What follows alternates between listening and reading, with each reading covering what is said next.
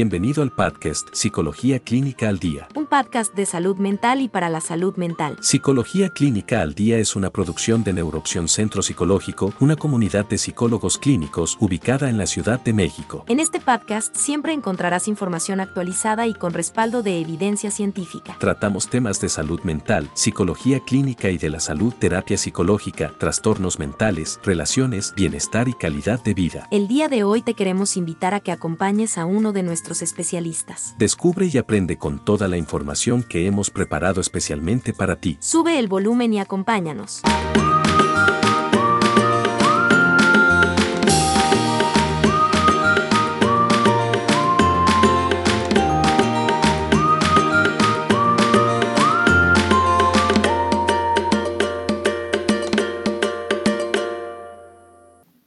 Hola, ¿cómo están? Bienvenidos a Psicología Clínica al Día. Mi nombre es Armando y formo parte del equipo de Neuroopción Centro Psicológico. El día de hoy quiero invitarte a que me acompañes a revisar el tema que hemos preparado para ti, que en esta ocasión es acerca del trastorno obsesivo compulsivo. Acompáñame.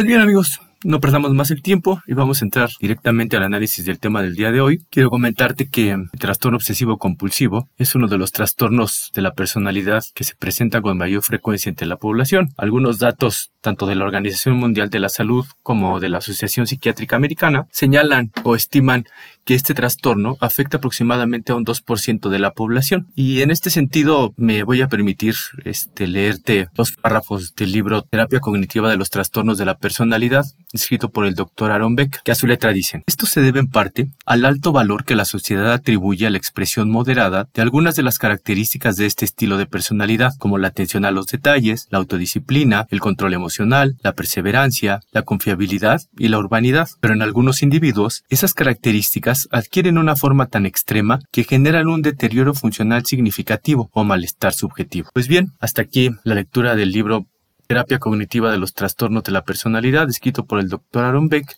Y en este sentido, para apoyar un poco esta cita del, del doctor Aaron Beck, te quiero comentar que existen investigaciones al respecto que han demostrado que el trastorno obsesivo compulsivo se presenta con mayor frecuencia en profesiones que demandan características que se relacionan con este trastorno, por ejemplo, la persistencia, la atención al detalle y atención o concentración en hechos o en cifras.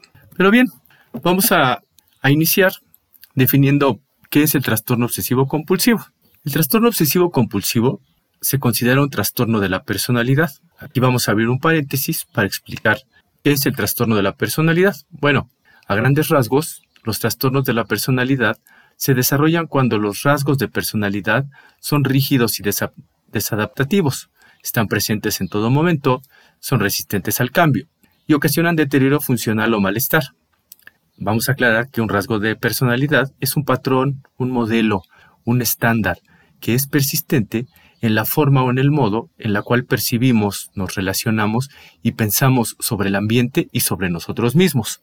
Entonces podríamos decir que una persona puede desarrollar un trastorno de la personalidad cuando la forma en la que piensa o en la que percibe o en la que se relaciona tanto con el medio como consigo mismo es, es problemática, desadaptativa, inflexible, la lleva presente en todo momento y no cree en la posibilidad de que haya otra forma de pensar, de actuar o de relacionarse, tanto consigo mismo como con el mundo. Pues bien, hasta aquí vamos a cerrar el paréntesis y vamos a continuar con lo que es el trastorno obsesivo compulsivo. El trastorno de la personalidad obsesivo compulsivo, en general, hace referencia a un modelo en el que domina la preocupación por el orden, el perfeccionismo, el control mental y también el control interpersonal. El trastorno obsesivo compulsivo, tal como su nombre lo dice, se caracteriza por el desarrollo o por la presencia de obsesiones y compulsiones o acciones compulsivas. El desarrollo de estas obsesiones y compulsiones afecta el bienestar y la calidad de vida de la persona, no le permite desarrollarse de forma óptima. De hecho, estas obsesiones y compulsiones obstaculizan su correcto desarrollo. en ámbitos laborales, sociales, por mencionar algunos. Entonces, el trastorno obsesivo compulsivo es un trastorno de la personalidad que se caracteriza por la presencia de obsesiones y conductas compulsivas. La edad promedio en la que se presenta este trastorno es alrededor de los 20 años, aunque algunos estudios estiman que el 50% de las personas que presentan este trastorno, que desarrollan este trastorno, experimentan síntomas relacionados con este trastorno a partir de los 11 años.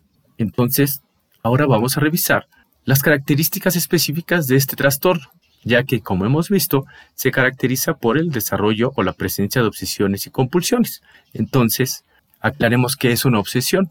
Una obsesión es un pensamiento, un impulso o una imagen recurrente que es persistente, y estos pensamientos, impulsos o imágenes se experimentan durante el trastorno, pero de forma intrusiva o de forma no deseada. Estas obsesiones generan en las personas ansiedad o malestar, pero importante, de una forma importante, que les impide el desarrollo de sus actividades normales. Por otro lado, las compulsiones las podemos entender como comportamientos o también actos mentales. Estos comportamientos o actos mentales son repetitivos, la persona los realiza de forma repetitiva y las realiza como una respuesta a las obsesiones o también de acuerdo con alguna regla que ha decidido o que piensa que ha de aplicar de una manera rígida. Entonces, las obsesiones son pensamientos que la persona experimenta de tal forma que no las puede controlar y las compulsiones son comportamientos o actos mentales que la persona realiza en respuesta a las obsesiones. Vamos a ver entonces cuáles son los síntomas del trastorno obsesivo compulsivo. La presencia de las obsesiones o cuando una persona desarrolla obsesiones generan síntomas de ansiedad, de angustia, miedo y estrés. Estos síntomas impulsan a la persona o motivan a la persona a realizar ciertas conductas o actos mentales. Todo esto con la finalidad de disminuir el malestar que experimenta debido a las obsesiones. También estos comportamientos pueden estar dirigidos a evitar algún suceso o alguna situación temida por la persona. Desafortunadamente estos comportamientos o actos mentales llamados compulsiones resultan excesivos, son desadaptativos y ocasionan diferentes problemas para la persona, de tal suerte que la presencia de estas obsesiones hacen que la persona destine mucho tiempo a realizar conductas compulsivas que van destinadas a disminuir el malestar que experimenta. Este proceso en la práctica clínica que va de la presencia de las obsesiones al tiempo que una persona gasta o invierte en realizar conductas compulsivas lo, lo conocemos como el ciclo de las obsesiones y compulsiones. Por decirlo en otras palabras, el ciclo de las obsesiones y las compulsiones se refiere al tiempo que la persona destina a realizar las conductas que demandan las obsesiones que experimenta. En una persona que ha desarrollado o que padece trastorno obsesivo compulsivo, este ciclo de obsesiones y compulsiones requiere mucho tiempo diario e impide la realización de actividades que son importantes para la persona. Ahora bien, el contenido específico de las obsesiones y de las compulsiones varía entre las personas, pero conocemos que ciertas dimensiones o ciertos, ciertos aspectos son, son comunes. Por ejemplo, aspectos relacionados con la limpieza, con la simetría, con pensamientos prohibidos, con pensamientos de daño, pensamientos de tipo sexual, por mencionar algunos, ¿no? Vamos a inventar un ejemplo para que quede este, más claro todo esto. Supongamos que Marco el día de hoy cumple 22 años, pero en lugar de tener una fiesta de cumpleaños rodeado de sus seres queridos, de sus amigos, se encuentra encerrado en su casa, aislado, y esto es ya que desde hace tiempo Marco se ha obsesionado con la contaminación y en especial con la transmisión de algún tipo de enfermedad. Entonces, de tal suerte que Marco experimenta pensamientos que le generan ansiedad, miedo, estrés relacionados con la transmisión de virus o de bacterias. Piensa que el contacto con alguna persona o con las personas puede hacer que le transmitan algún virus o alguna bacteria que le contagie algún tipo de enfermedad la cual su sistema inmune no va a poder defenderlo y por lo tanto quedará expuesto a padecer diferentes enfermedades que lo harán sufrir y que lo harán morir de una forma casi catastrófica. Entonces, Marco se aísla y ha desarrollado conductas de tipo compulsivo. Estas conductas van relacionadas con la limpieza, entonces se la pasa limpiando su casa tres, cuatro días al día con un desinfectante y piensa que si no limpia su casa seis veces al día y no se baña por lo menos nueve veces al día tallándose con diferentes jabones especiales para eliminar microbios, puede contagiarse de alguna enfermedad que lo llevará a un trágico desenlace. De hecho, ahorita me acordé que hay una película de Leonardo DiCaprio que se llama El aviador, en donde presentan la biografía de Howard Hughes. Y este personaje, relacionado con la aviación, experimenta un poco este trastorno obsesivo compulsivo. Eh, recuerdo que este también va relacionado con algo de gérmenes o enfermedades. Igual le puedes dar una revisada si no lo has visto y bueno, pues puedes ver ahí cómo Hollywood trata este trastorno, ¿no? Bueno, ahora, ¿qué te parece si revisamos algunas de las características o algunas de las, sí, algunas de las características de las personas que desarrollan este trastorno? Las personas con trastorno obsesivo compulsivo se caracterizan por sus procesos de pensamientos, que muchas veces estos pensamientos llegan a ser irracionales y evidentemente se vuelven disfuncionales. Estos pensamientos o estos procesos de pensamientos en estas personas los llevan o los conducen a experimentar emociones, conductas y respuestas fisiológicas problemáticas o inadaptadas. Por ejemplo, pueden sostener el pensamiento de que tienen que ser perfectos, de que deben de realizar tareas a la perfección o de que todas las tareas tienen que ser hechas por ellos mismos porque nadie las va a poder hacer bien o tan bien como ellos. Y este tipo de pensamientos que, son inflexibles, que pueden ser en, en cierto momento irracionales, se basan en rasgos de personalidad.